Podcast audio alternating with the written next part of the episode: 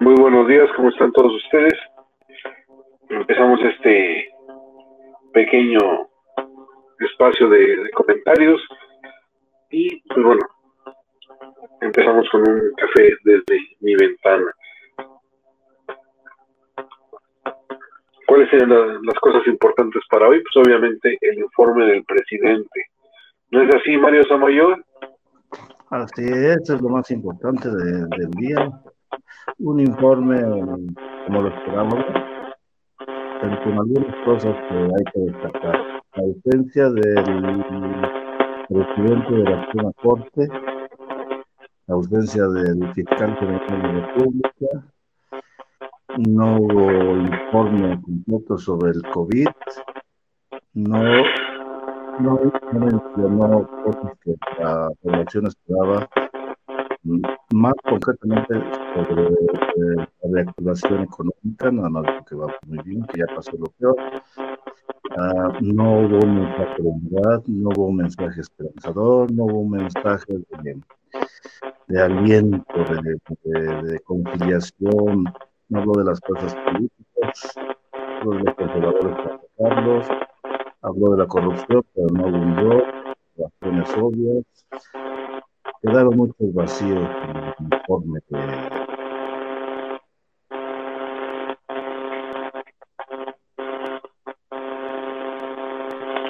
Así es, mi querido Mario María. ¿Y tú qué opinas, José Luis Palacios, desde tu cafecito?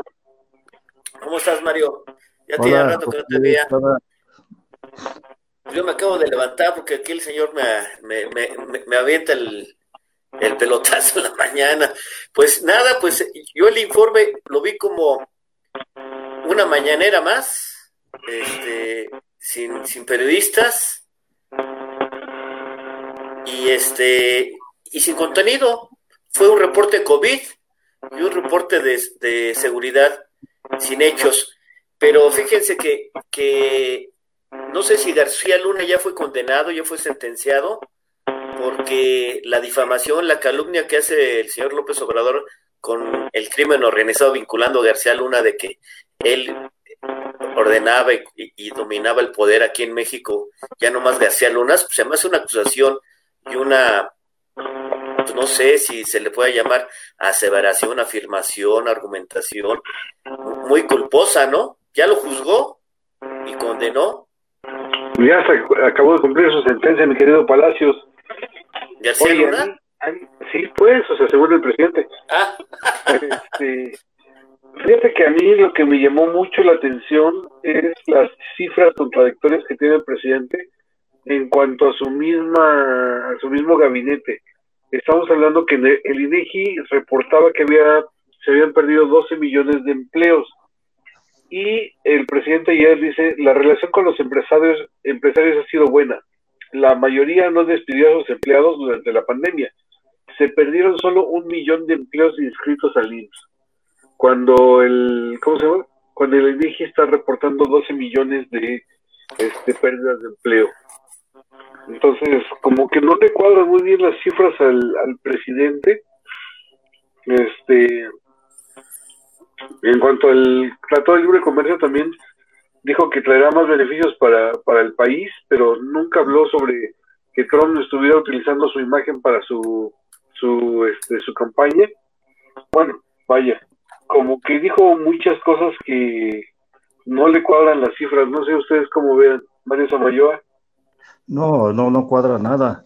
No cuadra nada, no. El desempleo es muy, muy grave el, el, apoyo, la relación con los empresarios no es buena. Incluso hoy sale que el presidente del Consejo Coordinador Empresarial está buscando otro plan emergente para reactivar la, el empleo, la economía. No, no, no cuadra ningún, ningún dato. El desempleo sí es, de, es muy severo. Eh, no hay creación de empleos y en cuanto a seguridad, también hay datos que no corresponden. Ha disminuido en,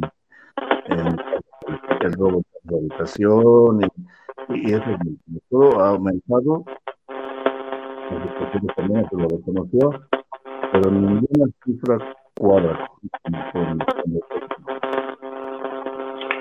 Si tú como ves, Palacios, le cuadran las cifras del presidente, ¿no? Es omiso y muestra su ignorancia o desconocimiento de lo que es este un informe de gobierno, porque no dio cifras en cuanto a exportaciones, ingresos, eh, importaciones, de economía, no manejó ningún otro dato que no fuera del COVID y de la delincuencia y, sus programas. Tampoco habló de incautación de droga, no habló de decomisos, no habló de detenciones, de desmantelamiento de bandas, del huachicoleo, que era su bandera, no, no informó del desarrollo de, los, de sus universidades, de las ¿qué? 100 universidades o no sé cuántas universidades iba a construir, tampoco dio cuenta de los bancos de bienestar que está construyendo, no dio cuenta de nada, fue totalmente un omiso, incluso cuando dice que se ahorraron o que tienen 550 mil millones de, pesos por ahorros, pues todo el mundo se pregunta, ¿dónde están? Porque el secretario de Hacienda dice que no hay dinero. Exacto. Oye, Palacios, ¿tú te acuerdas cuántos millones de pobres había en México? ¿Una cifra aproximada? Eran 55 o 56, luego la redujeron en, con Peña Nieto a, a, a 45, 55, y este, y supuestamente López Obrador, pues ya este, pues ha sacado más de, creo que 5 millones de, de pobreza extrema, que son pobres, pero que ya no están en pobreza extrema. Pero pues cada día hay más, más gente de calle, más indigentes, más en condición de calle, que, no se mueren de COVID, se mueren de otra cosa, pero no de COVID. Oye, entonces, a ver, Mario Palacios, ¿estamos de acuerdo con que la cifra de pobres en México es más o menos 50 millones? Yo digo que sí. ¿Mario? Yo digo que más. Yo creo que el aumentó como a 60. Ok. Ayer el presidente informa que es un timbre de orgullo poder decir que hemos ayudado a 23 millones de pobres. Eso quiere decir que por lo menos 37 millones de pobres no han sido ayudados. ¿O más? O más, ¿no? Pero en, en contraparte dice que 7 de cada 10 familias han recibido un apoyo federal. ¿Tú has recibido un apoyo? Pues no, yo creo que tú, nosotros tres somos de las, de, ¿cómo se llama? Ah. De las tres familias, de las 10 que no hemos recibido. ¿Me anotas, por favor? Pero digo, esta misma cifra es contradictoria, porque si tienes 60 millones de pobres y este, ya has ayudado a 7 de 10, 7 de cada 10 familias, tendrías que haber ayudado aproximadamente a, a 70 millones de personas, aproximadamente, ¿no? Cosa que dice que, él se han, que se han ayudado a 23 millones. O sea, las cifras entre sí no cuadran, pues, o sea, no, no hay, no hay una coherencia entre, entre las cifras este de una y otra de una y otra cosa pues o sea eso es lo, lo trágico de las cifras del mismo presidente que no no no le están cuadrando pero bueno es, ese es un es un tema el, el otro tema es que el turismo se les ha desplomado terriblemente yo creo que el el, el, turismo no ha crecido desde el, desde el desplome ni un 30%, como dicen. No ha crecido nada. Está, pésimo. Y, la, yo creo que él tiene su propia cifra, no, no profesora con nadie. Es un presidente yolista que no le da a, a sus colaboradores, por eso son fallas en sus, estadísticas por eso no cuadran, no, no, no consulta a nadie de él. No habló de la inflación, bueno, sí habló de la inflación, pero no dijo la verdad tampoco. Me llamó mucho la atención eso de que empezó diciendo que es un gobierno de, de no venganza ni ocurrencias y que en el transcurso del informe, que se le pone un informe, este, habló de venganzas y de ocurrencias. y de más ocurrencias que de venganzas, porque la verdad es que ni siquiera está sido capaz de, vengar a todos los pobres que dijo que iba a vengar, ni... Pero fíjate que eh, eh, eh, ese sentimiento de no olvido, de venganza, cuando dice, fuimos víctima de un robo en, la democracia, o sea, eso ya ocurrió, estamos hablando de 2006, estamos hablando de un hecho de hace 14 años, y él no olvida, quiere venganza, quiere juzgarlos, quiere llevar, quiere vincular el odio, el odio hacia la corrupción, el odio hacia el panismo y el leísmo a las boletas electorales del próximo año. Por eso quiere la vinculación de la consulta a, juzgar a los expresidentes con la votación, porque la gente va a ir a votar, no, no va a ir a votar por, por, por los diputados o, o representantes, va a ir a votar para que juzguen al presidente y ahí aprovechando pues e, e, el símbolo de, de Morena, ¿no? O de vino tinto. Exacto. Y bueno, también, también habló sobre temas como la independencia entre los poderes, donde dice que el, que el presidente ya no manda, pero Antier, este, obviamente, también dijo que pues que ya no hicieran esos cochupos, que, que, no estaba bien que por la, o sea, que, que fueran tan ambiciosos y que la legalidad y que no sé qué, ¿no? O sea, opinando como ciudadano, como actor político y social, no como presidente, ¿no? O sea, como si uno se pudiera quitar la, la presidencia como si fuera una capa y decir, ah, no, ahorita ya no soy presidente, ¿eh? pero al rato sí. O sea, yo creo que no entiende todavía lo que es la... La figura. La figura presidencial, sí. No sé tú cómo veas, Mario Samayor. No, hombre, y, eso de llamarles arrogantes, que no fueron por arrogancia, este, de la Suprema Corte y el fiscal, eso es un calificativo muy, muy fuerte, que no, no creo que eso haya quedado muy bien. Hubiera dicho que no fueron por la autonomía, que la independencia que tienen, y, pero les dijo arrogantes, eso quiere decir que hay una ruptura muy fuerte ahí. Todo esto para mí muy grave. Y ya perdió. cómo ves, Palacios? Sí, imagínate, en el caso del Pío, que el fiscal tenga que demostrar su independencia e inicie una investigación, pero yo, yo tengo dudas en estos casos de los delitos electorales, Mario. ¿Quién debe investigar? ¿La Fiscalía General o la Fiscalía Especial para Delitos Electorales? Porque tanto los Oya como Pío y todos aquellos involucrados en origen desconocido para financiamiento de campaña, se supone que debe ser la Fiscalía Especializada para Delitos Electorales, no tanto la Fiscalía General, o es un mandato presidencial. Debe ser la Fiscalía Especializada y en caso de encontrar una, una este, un delito penal, se pasa a la Fiscalía General. Y entonces aquí se ve un síntoma, una señal de venganza directa o de utilización del caso Lozoya para estar este, distrayendo a la gente con la corrupción, con la corrupción y no atender los problemas nacionales que urgen a todos, empleo, seguridad y salud. Y educación. Ahí, ahí va a estar el, otro tema bastante, bastante interesante, mi querido José Luis, porque el presidente dice que hoy la educación es para todos, ¿no? Y resulta que, pues obviamente, muchas escuelas privadas cerraron, este, muchos niños se quedaron sin, sin estudiar por la pandemia.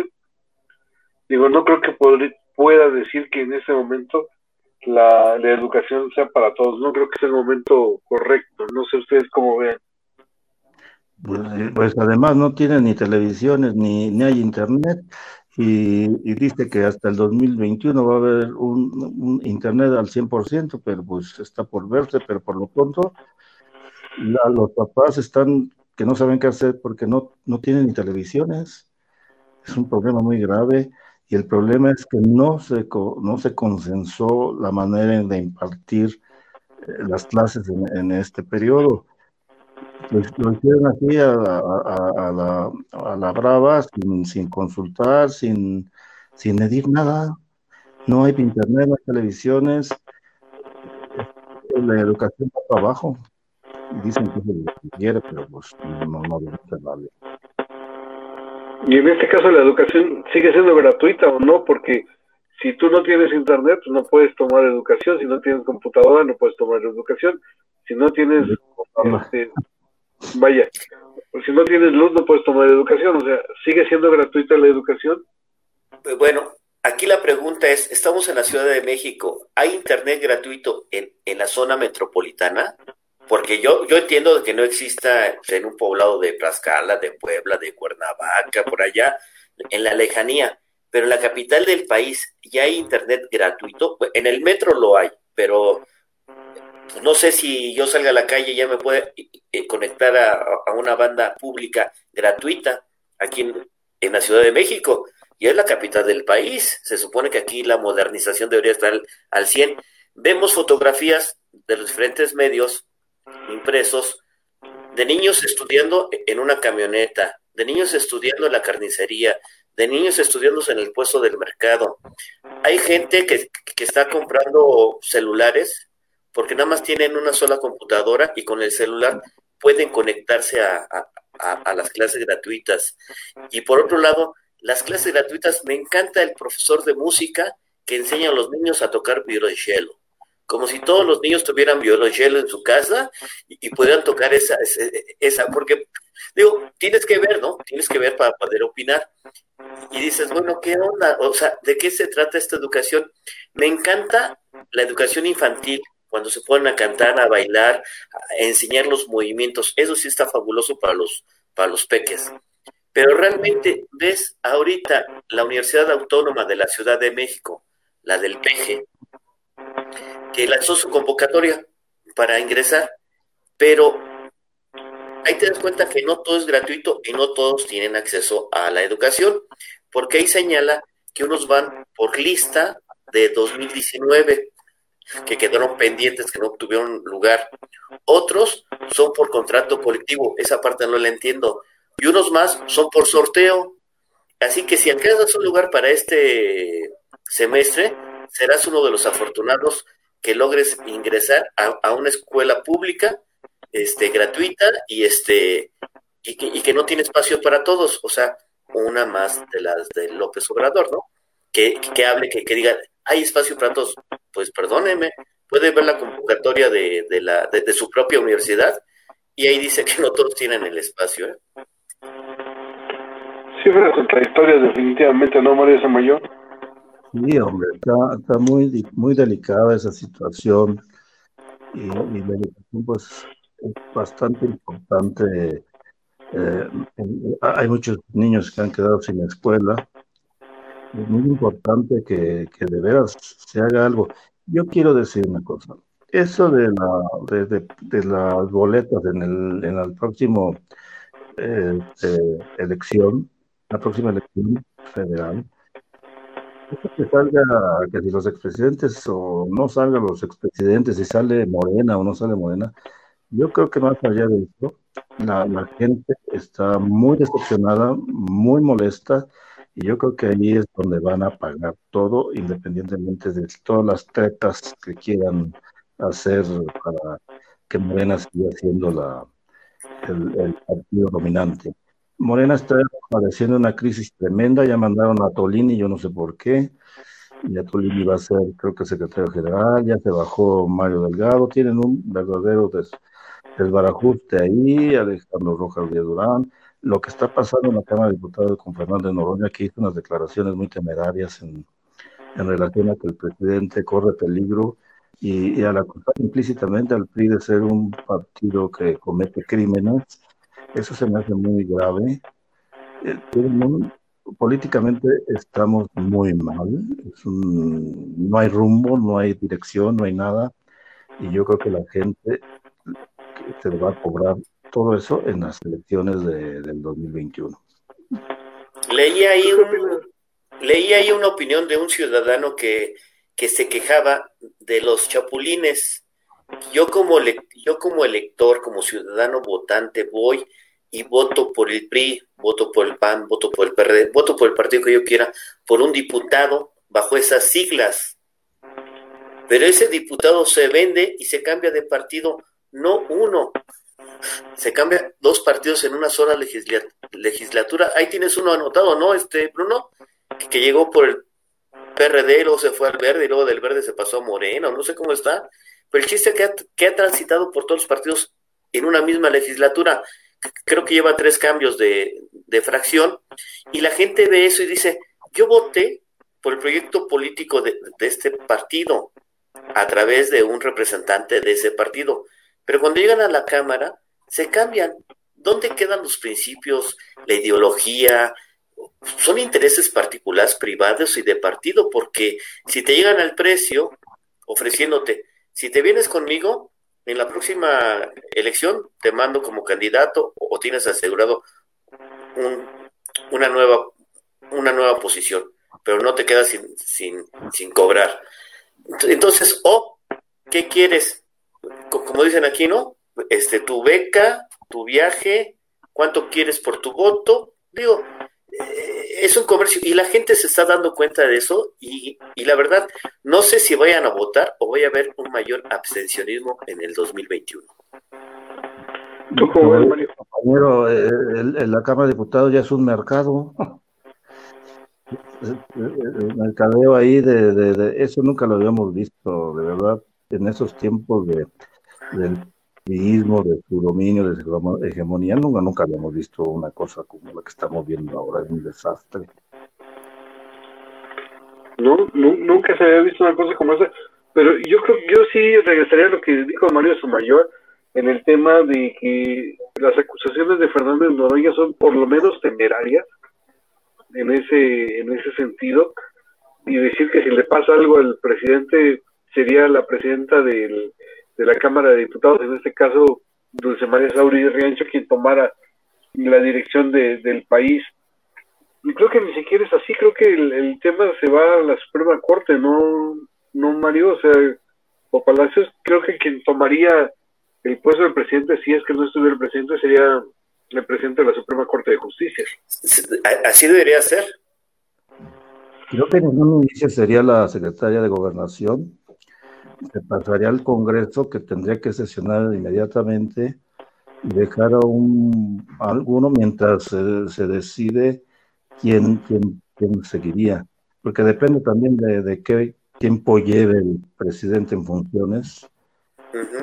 y, en caso de renuncia o, de otra cosa, eh, se, se, convocarían elecciones para que termine el, mandato o habría un interino. Yo creo que desde el inicio sería la Secretaría de Gobernación. Mucho tiempo se manejó la Suprema Corte, pero creo que con los cambios que se hicieron constitucionales, eh, la Secretaría de Gobernación entra el Congreso y el Congreso decide que puede ser un senador o un diputado. Podría. No sabría. Sería preguntarle al catedrático Google qué nos dice, porque no, yo, yo no tengo idea de, ese aspecto jurídico, pero sí, yo coincido con Mario que, en un principio siempre se ha manejado que el presidente sustituto vendría siendo el presidente de la Suprema Corte y también ver si fallece antes de cumplir dos años de su gobierno es este se convoca elecciones extraordinarias y pasando el segundo año ya ya es un presidente interino que te voy a decir que el presidente ya se vio muy, muy cansado, ya muy agotado y muy avejentado. ¿eh? Eh, eh, el abuelito de, de, ¿cómo se llama? ¿El abuelito de quién ¿De Heidi? ¿O, cuál abuelito de todos de la cuarta generación? Sí, se ve, se ve muy mal ya, se ve muy cansado. Son varios, ¿eh? Pues son varios. Pues, ya ve el secretario de Comunicaciones, creo que es el de mayor edad de todo el gabinete, ¿no? Están, están, muy, muy, muy cansados ya de del tema. Yo creo que no midieron el, tamaño de, su, de sus fuerzas, pero también es cierto que el presidente pues, ha echado a cuestas todo, pues, o sea, antes mal que bien, pues le echaba la, culpa al secretario de Gobernación. Ahorita, ¿quién, ¿quién ha hablado de la secretaria de Gobernación? ¿Quién se acuerda que existe Gobernación? Pues Broso, ¿no? La, la, la sacó de Florero, ¿no? La, sacó de florero, ¿no? Pero déjenme comentar y agregar esto y quiero su opinión.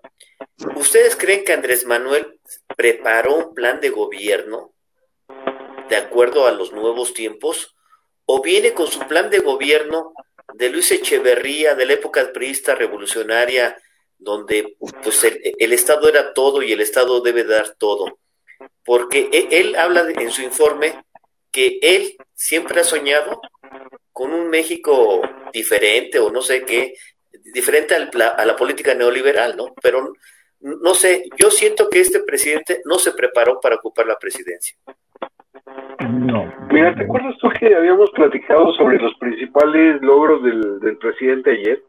Que, estábamos, que estábamos con Mario Abad hablando sobre, sobre esos temas. Sí. Mira, lo, según el presidente, sus principales logros son 7 de cada 10 familias recibieron apoyo federal, 8 millones de adultos recibieron pensión, construcción de caminos en Oaxaca, en fórmula para reactivar economía por el bien de todos, rescatar al pueblo. Para tranquilidad de nuestras conciencias, todos los indígenas reciben apoyos. Es un timbre de orgullo poder decir que hemos ayudado a 23 millones de pobres. Ya son un derecho constitucional los apoyos a adultos mayores, niños con discapacidad y estudiantes. Tres millones de pescadores y agricultores han sido apoyados en un acto de justicia. 11 millones de becas. Agradece a los paisanos que han apoyado a las remesas cerca de 10 millones de familias. Ese tema. Apoyo referente a los pueblos indígenas. Pero nunca, nunca se refiere a la creación de nuevas industrias, a la creación de nuevo conocimiento, no se refiere a la creación de, nuevas empresas, no se refiere a la creación de nuevas fuentes de empleo, no se refiere a la creación de, de, cuestiones culturales, no se refiere a la creación, a la creación de nada. Él se refiere únicamente a los temas de apoyo que ha dado el gobierno hacia los pobres. Y ahí se acaba su sistema de gobierno. Entonces tú dime, Palacios, ¿estaba preparado el presidente para un, para un nuevo escenario mundial? ¿Estaba preparado el presidente para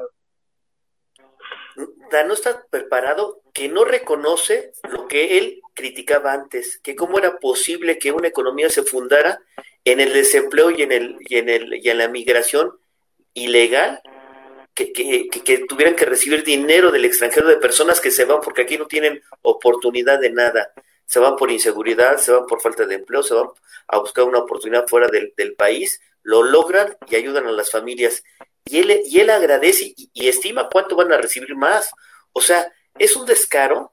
Le debería dar vergüenza reconocer que él no ha podido detener esa válvula de escape, que él no ha podido generar el empleo para que esos mexicanos que se han ido regresen al trabajo. Eso le debería dar vergüenza. Al contrario, se enorgullece y le desagradece. Qué descaro, señores. Qué descaro. ¿Tú qué opinas, Marisa Mayor? Además, no es, no es, no, no, es un asunto de él. Esas remesas las, las quedan allá en Estados Unidos, pero no es un logro de él y él lo pone como si fuera un logro de su gobierno y no es un logro de su gobierno, es un logro de los, de los paisanos que están por allá, pero no, no es como para presumirlo, no tiene, o sea, para mí no, no, nunca se preparó un, para ser presidente. Nunca se preparó para, nunca preparó un plan de gobierno y está haciendo lo que ahorita tembló, bueno, hago esto, mañana faltan frijoles, bueno, aquí en este programa este, estuvo el, presidente de la Comisión de Agricultura, ¿verdad? Él decía que ningún campesino había recibido el apoyo, que van a subir los productos, que se había caído la producción, que es un desastre del campo, aquí lo dijo en este programa, que no han recibido nada de apoyo de los campesinos del apoyo prometido por el gobierno. ¿Verdad, por uno que eso dijo este diputado? Eso es, eso es correcto, sí, así fue, eso fue lo que dijo el diputado presidente de la Comisión de Agricultura. Por eso digo que sus, sus cifras no le cuadran, pues, o sea, no, no veo yo el, la coherencia con, con las cifras y yo dudaría muchísimo que estos apoyos que dice que se han dado realmente, realmente se hayan dado, ¿no? O sea, vaya. Pero lo extraño es que lo mismo que decíamos ayer, mi querido José Luis, es que la popularidad sigue arriba, pues, o sea, la popularidad del presidente no ha bajado. Es que te digo que, que lo quieren, sí lo quiere, la, la gente lo quiere, lo aprecia, primero porque fue opositor, fue el único que le gritaba al presidente y le decía, se oponía a todo lo que decía el presidente. Y, tú sabes que siempre van con la víctima, ¿no? O sea, siempre, ya ves que lo desaforaron, este, lo, querían meter a la cárcel. Bueno, el Estado estuvo siempre en, su contra. Ante el fracaso del PAN, dos, dos sexenios, se le da nuevamente la oportunidad al PRI y, y, nos volvieron a saquear, como diría López Porpillo, e, este, pues quedaba la, la tercera opción, que era López Obrador, ¿Te acuerdas que desde el principio decíamos, aquí, nada más eran de dos, ¿no? PRI o PAN o, o, López Obrador, que nosotros no creíamos que López Obrador llegara, pero tenía todas las posibilidades porque ya ves que todas las encuestas sí le daban el, el gane. Sin embargo, pensábamos que la gente iba a votar conscientemente porque no traía proyecto. Sin embargo, votaron por él y como yo se los he dicho de, la, vez pasada. Para mí, López Obrador compró la presidencia a través de las dádivas, a través de estarle dando dinero que no es de él, sino de todos, a través de programas que, que, nada más es comprar, es tener cautivo al electorado porque lo quieren porque les da dinero. Ve ahorita, dice que quiere alejar a los jóvenes de, del crimen organizado.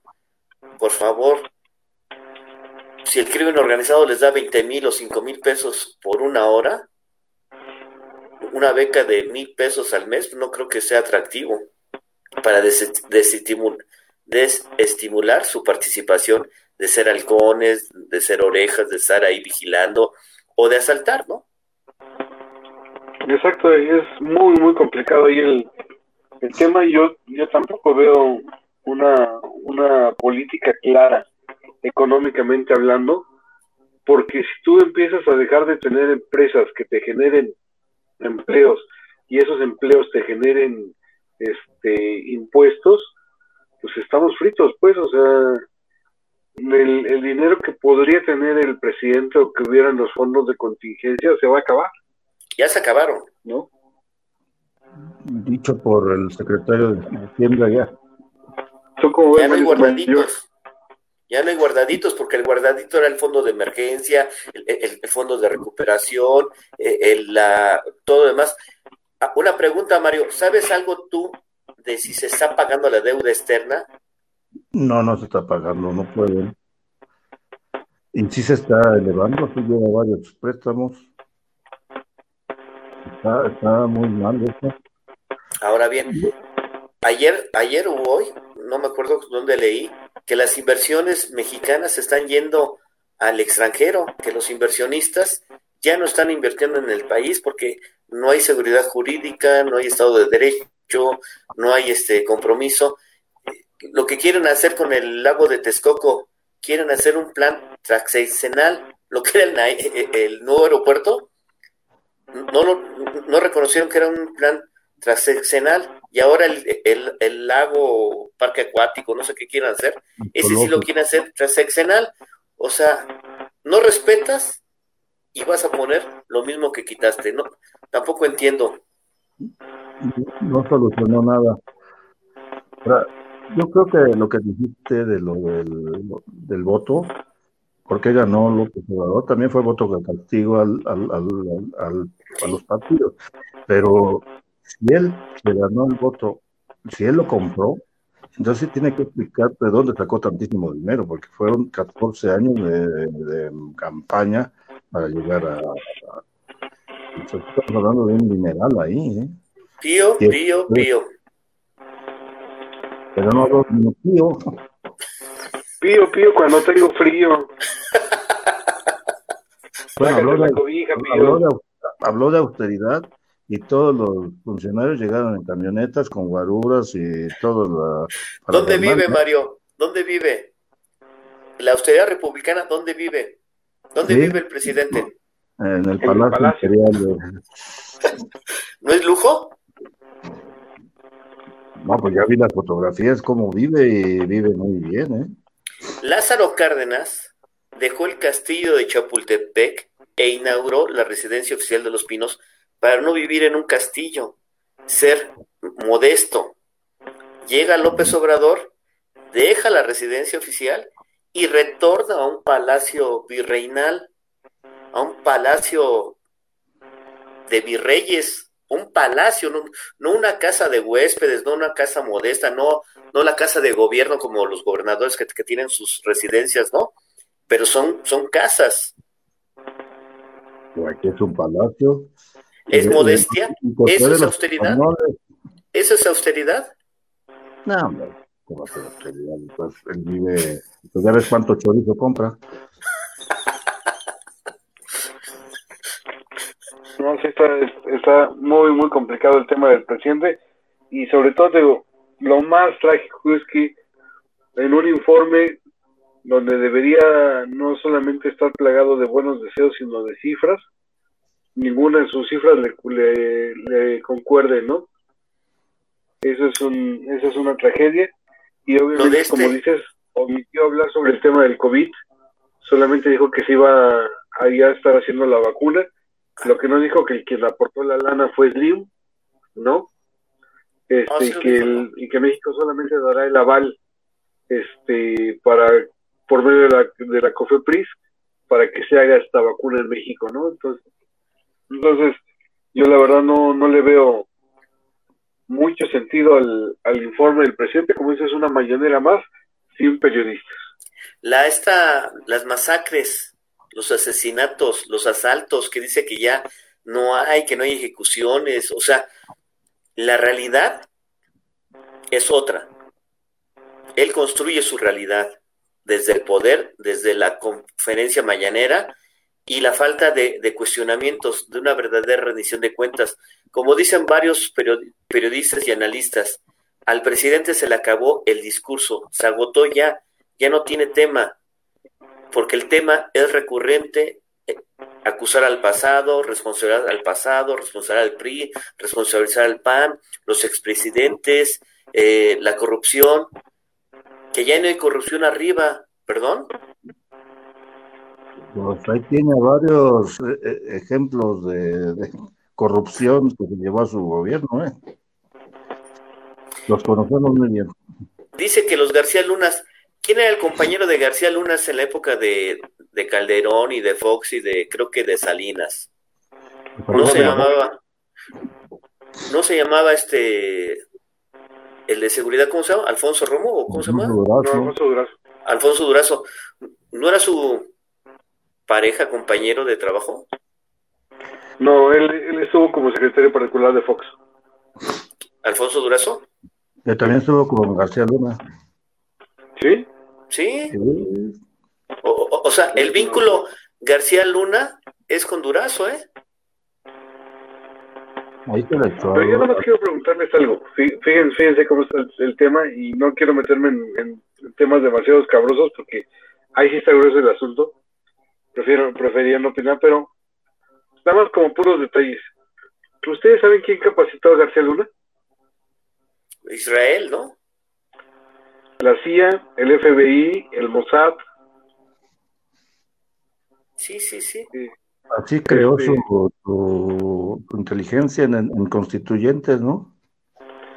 Este, sabes, este, que García Luna le encantaba la serie esta de La Ley y el Orden. Ah, eso sí, ya, ya. Su vida íntima, no lo sé. y que por eso creó varios montajes como el como los que ya conocemos, ¿no? Mm. Pero, este, pero el tema es que García Luna estaba mucho, muy hecho a la gringa. Y el tema es de que, pues obviamente viene de una escuela de Langley, de la CIA, del FBI, del Mossad. ¿Y tú a quién crees que le responde la gente que ha trabajado para esos sistemas de inteligencia, mi querido Palacios?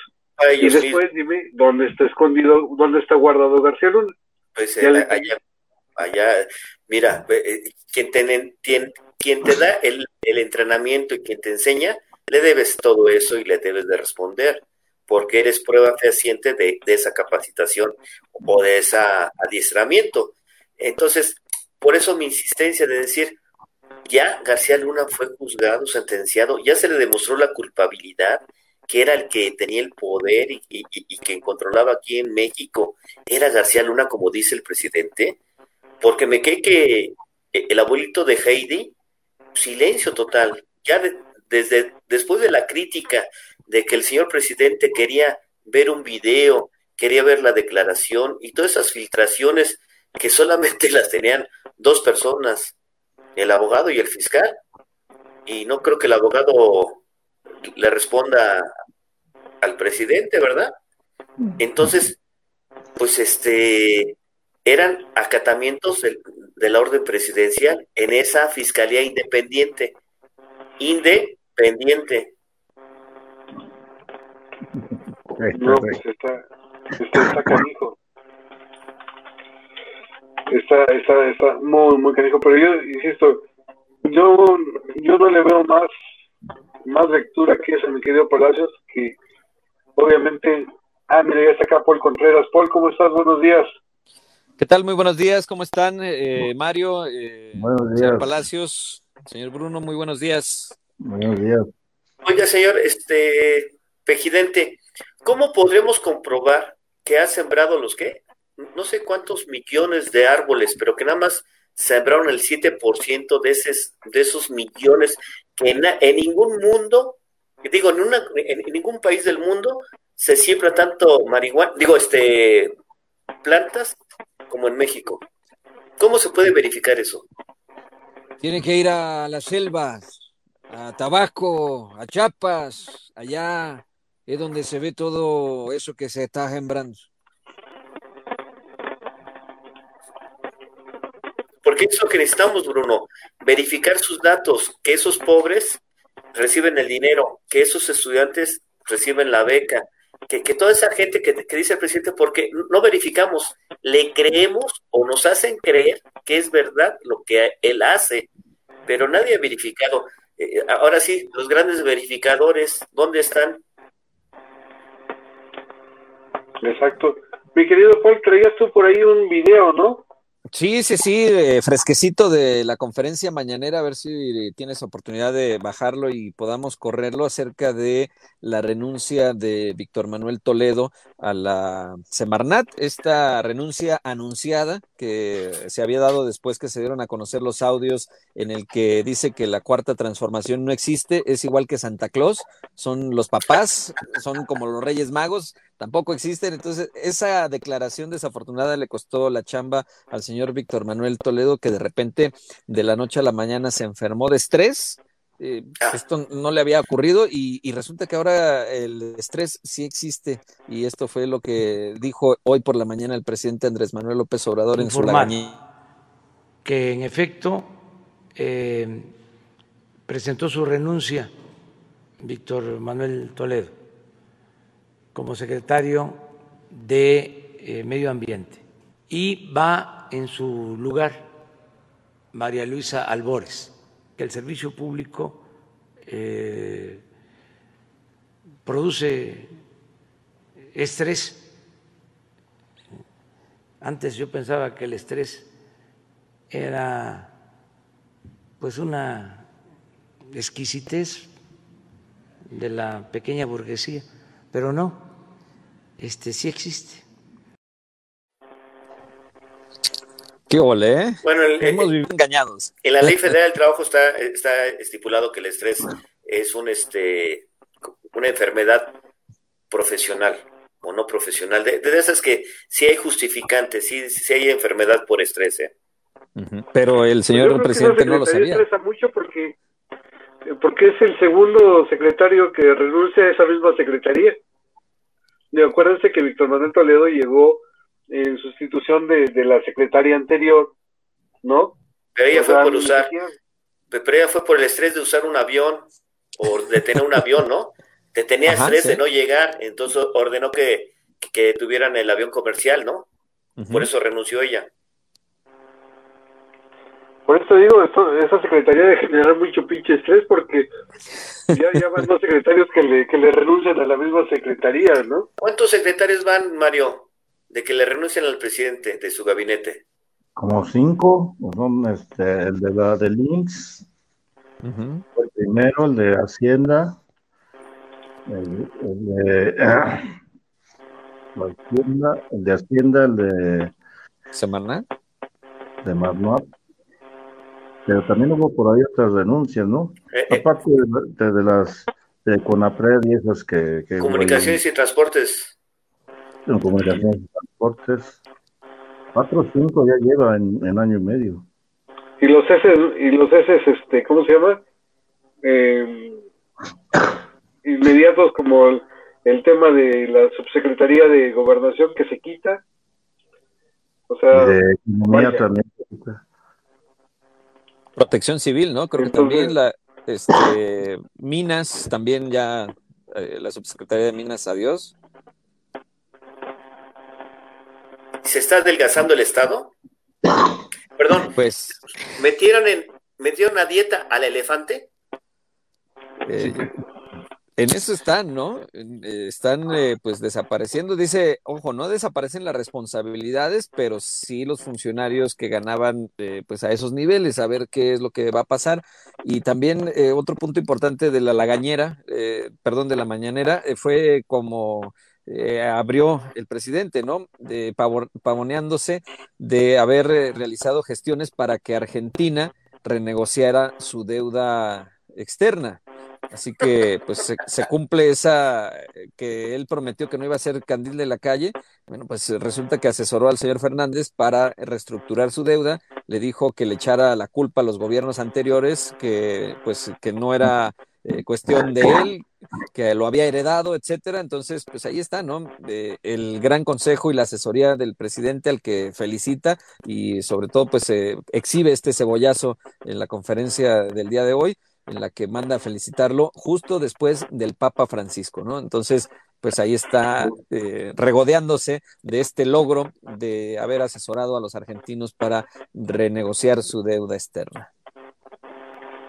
Pues yo creo que el, presidente, no sé cómo le haga para asesorar tan rápido a los otros presidentes, porque no sale del país, no sale del palacio, no y cuando va de gira pues ya no va a recibir gente en las giras. ¿Cómo le hace para asesorar a, a, los países, a los presidentes de otros países?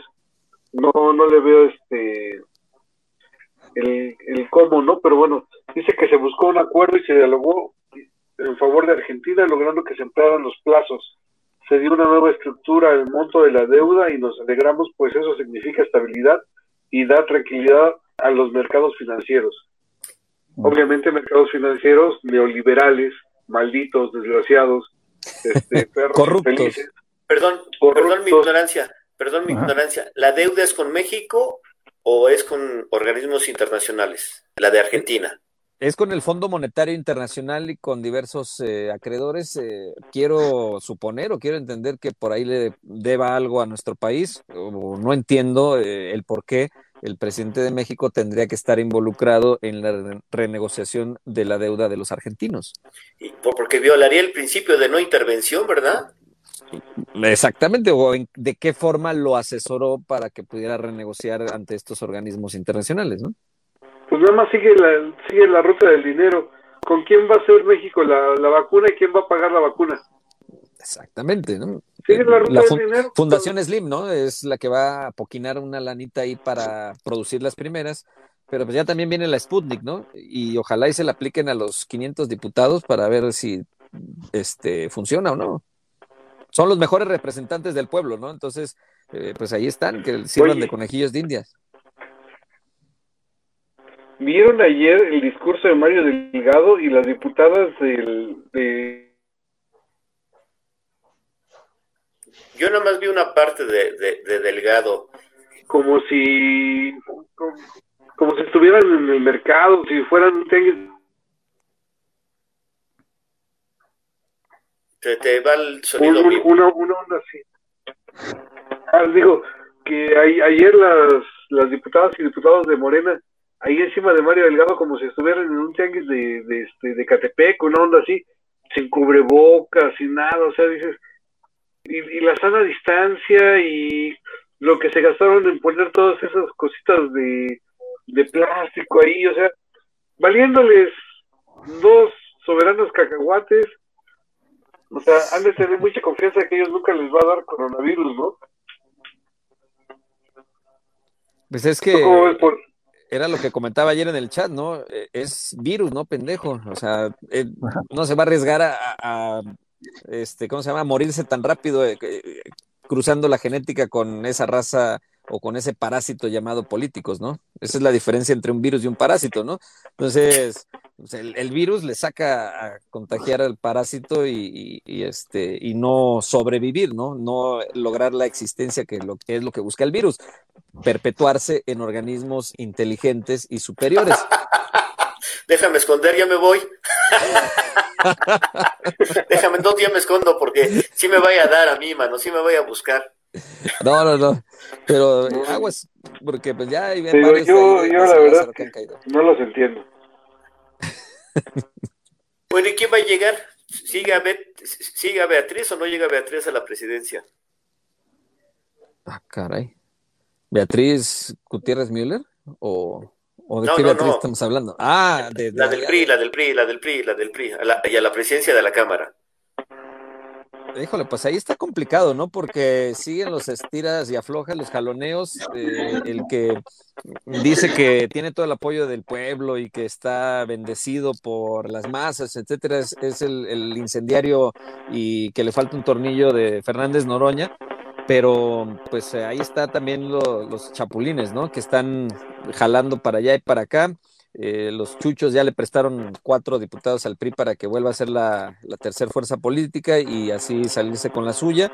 Eh, en fin, pues mientras eh, Laura Rojas va a seguir hasta, tengo entendido, el próximo viernes, en lo que continúan jalándose los, la, cobija para ver hacia dónde jalan. Y pues ustedes sabrán, eh, y no me dejará mentir Bruno, que la presidencia de la Cámara, de la mesa directiva, pues eh, trae también muchos beneficios económicos para el que está sentado ahí, muchas partidas eh, presupuestales secretas, mucho dinero que se maneja a discreción, y eso es a lo que le está tirando Fernández Noroña, eso de que el pueblo y todos esos rollos que se lo crea su abuelita, ¿no? Si es que tiene todavía.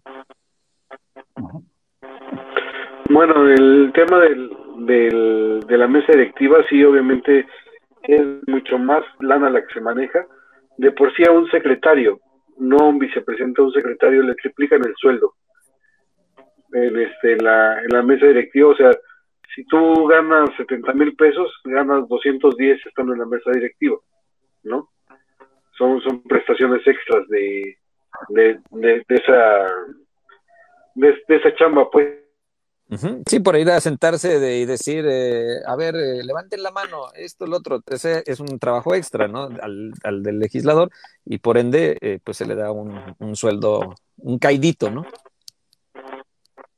Exacto, y entonces digo, ganan tres veces más de lo que ganan los que están abajo. No sé cuántas veces más gane la, la, este, la, el presidente de la mesa, pero sí es una lana pero sobre todo tiene el poder de firma, mi querido Paul, que es algo que no tiene, por ejemplo, la Jocopo. La Jocopo, a pesar de que es quien maneja los temas políticos, no tiene el poder de firma. Quien firma y en nombre de la, de la Cámara de Diputados es el presidente de la Cámara. Es el apoderado legal.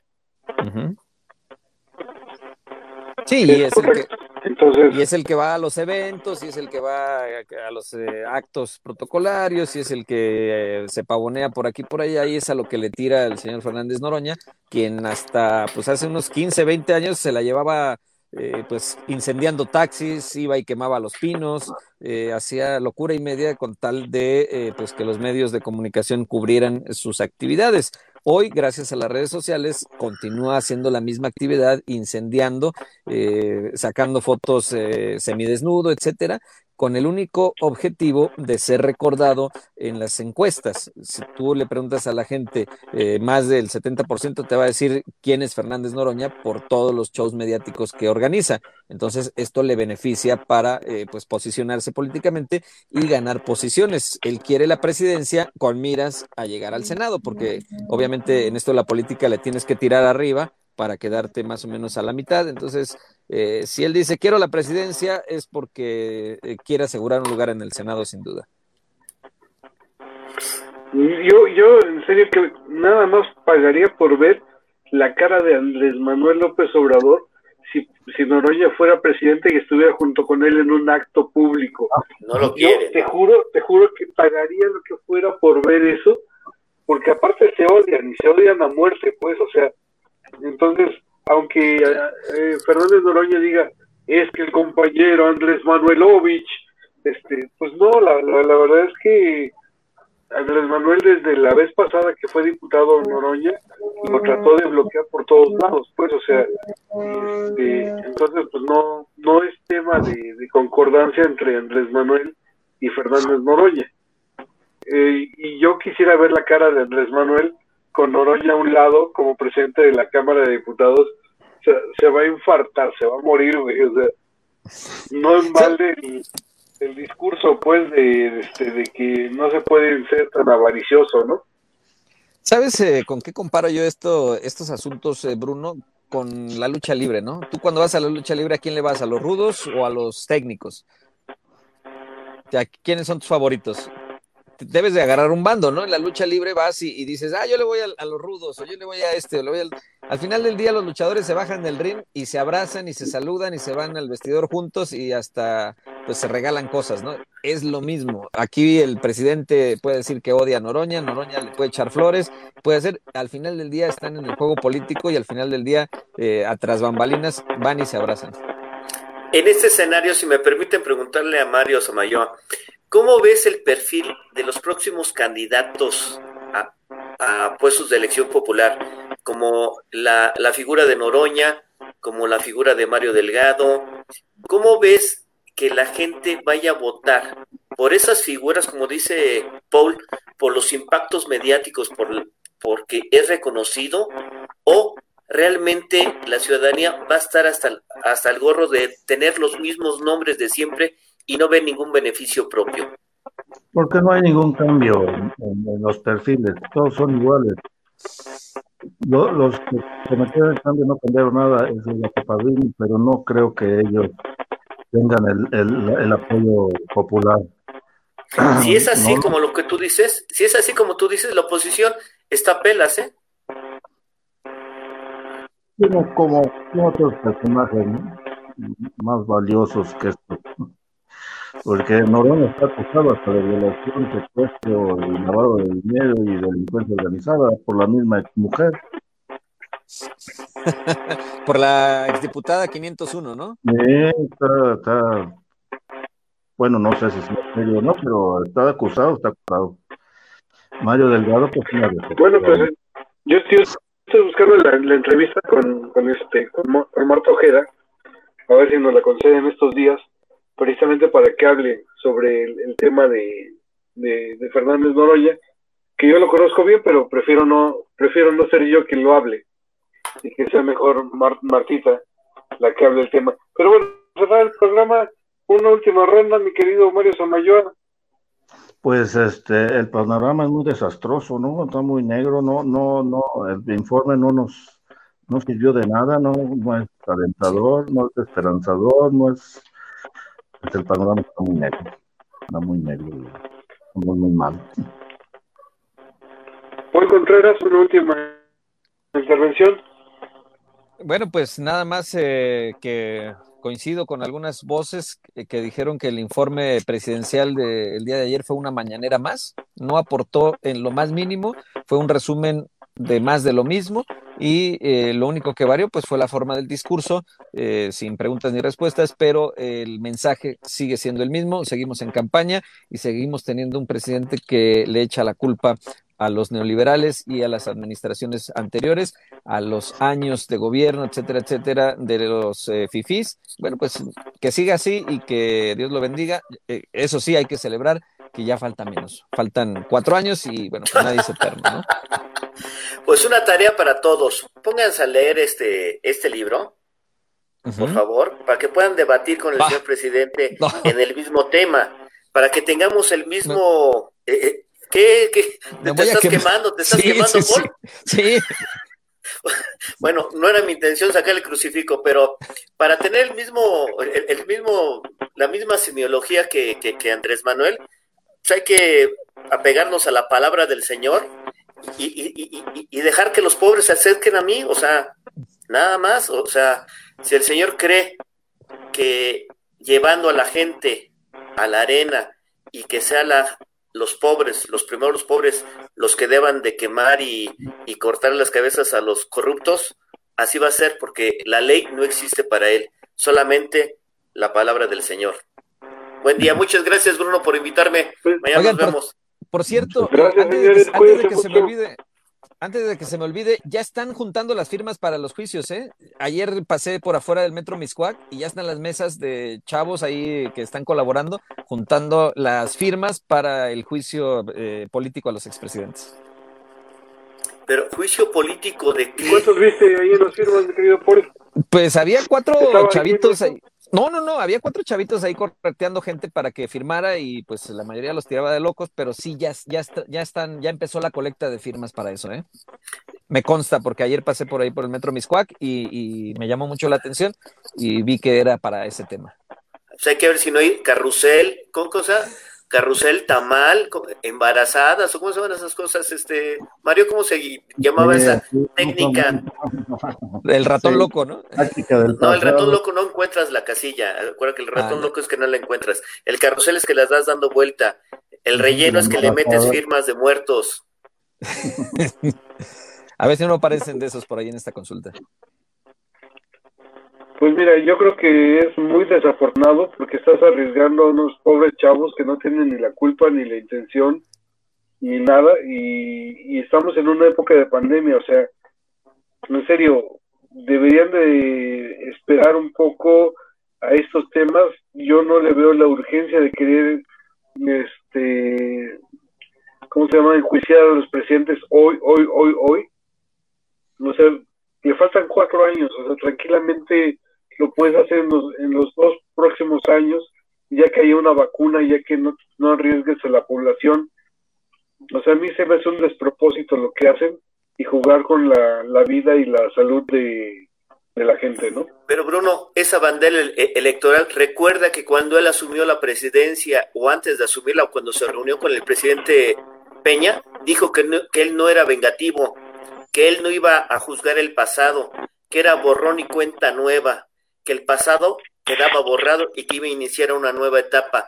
Eso lo dijo, está registrado. Lo que no tengamos memoria es otra cosa, pero es una, otra, una de las... Pues dijo, vale, pero, pero, pero también dijo que iba a poner, este, ¿cómo se llama? El Instituto Nacional de Migración en Tijuana, cabrón. O sea, eso lo dijo en el debate con Anaya.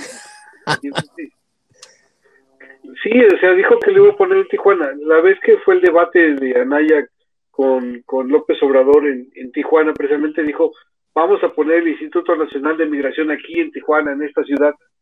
Y uno se preguntaría, bueno, ¿para qué lo vas a poner en Tijuana si los migrantes entran de este, ¿cómo se llama? del, del, sur para acá. Pero bueno. También la Secretaría de Marina le iba a mandar a Veracruz o a Mazatlán, ¿no? sea, es, la verdad es que, como digo una cosa, digo la otra, ¿no? Pero bueno, Señores, gracias por todo. Nos estamos Vámonos. viendo. Hasta luego, Aladino y mil mentiras. ¿Qué no es Aladino y las... Bueno, pues gracias a todos los que nos han estado viendo hoy en este en este pequeño programa. Eh, nos aventamos este, una hora y seis minutos. Quiero cerrar el programa con una muy mala noticia ayer nos enteramos que nuestro compañero, amigo y colaborador de este espacio, de esta, de esta ventana, Carlos Pulido, este, ya no nos acompaña y lamentamos mucho ya no poder contar con, con él. Mm, él era una persona con discapacidad, pero una persona que siempre, siempre luchó y siempre luchó por los derechos de los discapacitados. Este, trataremos de contactar a, la, a las organizaciones este, que, él, que él tenía para seguir hablando sobre discapacidad. Y ojalá que podamos ir contando con estos contenidos que a él tanto le interesaban, que no se pierda esa, esa parte de, comunicación que, que, teníamos porque eran temas que a él le importaban mucho. Y ojalá este, le deseamos a su familia una resignación y que pues bueno eh, tenga fortaleza para, para esta pérdida de nuestro querido y muy apreciado Carlos Pulido. Ah, les agradezco que nos hayan estado viendo y pues bueno, nos vemos este mañana a las 8 de la mañana, si Dios quiere.